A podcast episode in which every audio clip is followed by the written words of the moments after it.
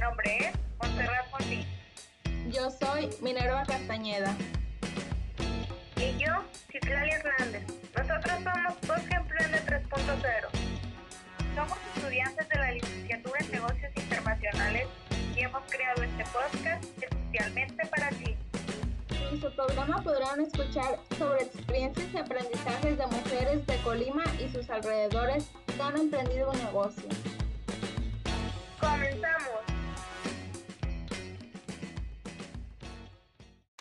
En esta emisión podrán escuchar a la empresaria Marisol López. Hola Marisol, ¿cómo estás? Muy bien. ¿Qué te parece si comenzamos eh, hablándonos un poco de, de, lo que es tu empresa, a qué es lo que te dedicas?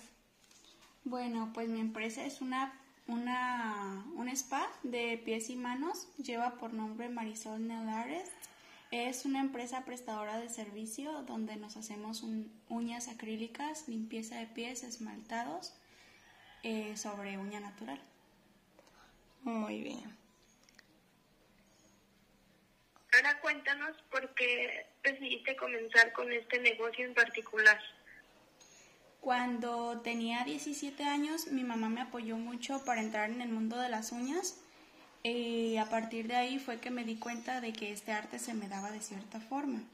A los 18 entré a la universidad y abandoné casi completamente eh, y mi empresa comenzó a partir de que con mis propias compañeras les hacía las uñas y darme cuenta de que mis trabajos realmente les gustaban fue lo que impulsó a formalizar y emprender mi propio salón, además de la necesidad de generar mi propio ingreso y solventar mis gastos, ya que aún no concluía mis estudios. Qué padre comenzar así que con tus amigas y que les agrade pues lo que haces. Sí. Este, ahora tomando en cuenta, desde el momento en que tu empresa fue creada, ¿cuál es el momento de éxito que te llena más de orgullo y por qué?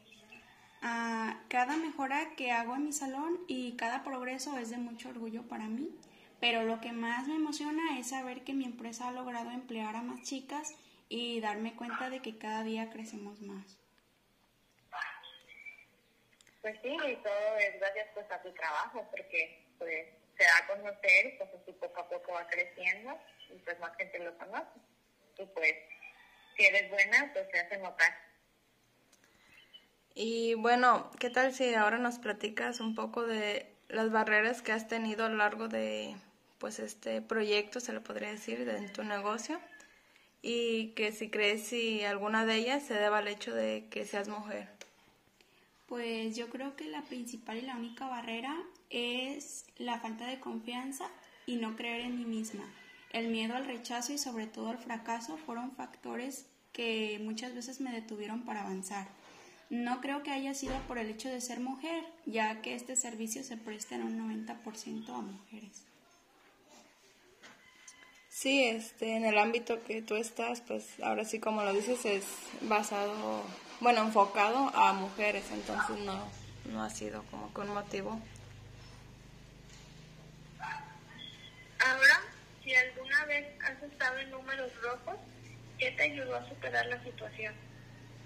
Mm, números rojos como tal no lo creo. Comencé con lo que tenía y con lo que podía.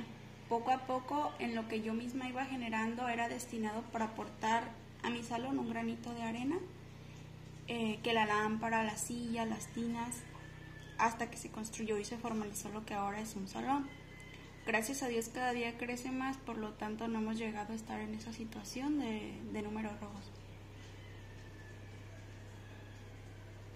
Pues qué bueno, siento que a la vez se, se debe a una buena administración. Sí, principalmente por pues por las, los estudios o la carrera que yo hice es, es eso, administración, entonces creo que eso me ayudó muchísimo para saber administrarme y emprender más, más pronto mi negocio.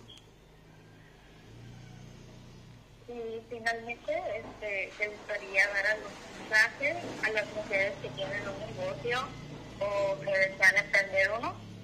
Sí, sí, sí. Yo quiero decirles que... Gracias por llegar hasta el final de este podcast.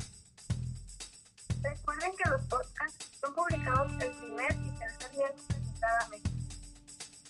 No olviden seguirnos en nuestras redes sociales para más contenido. Nos pueden encontrar como Voz Nos vemos en la siguiente emisión.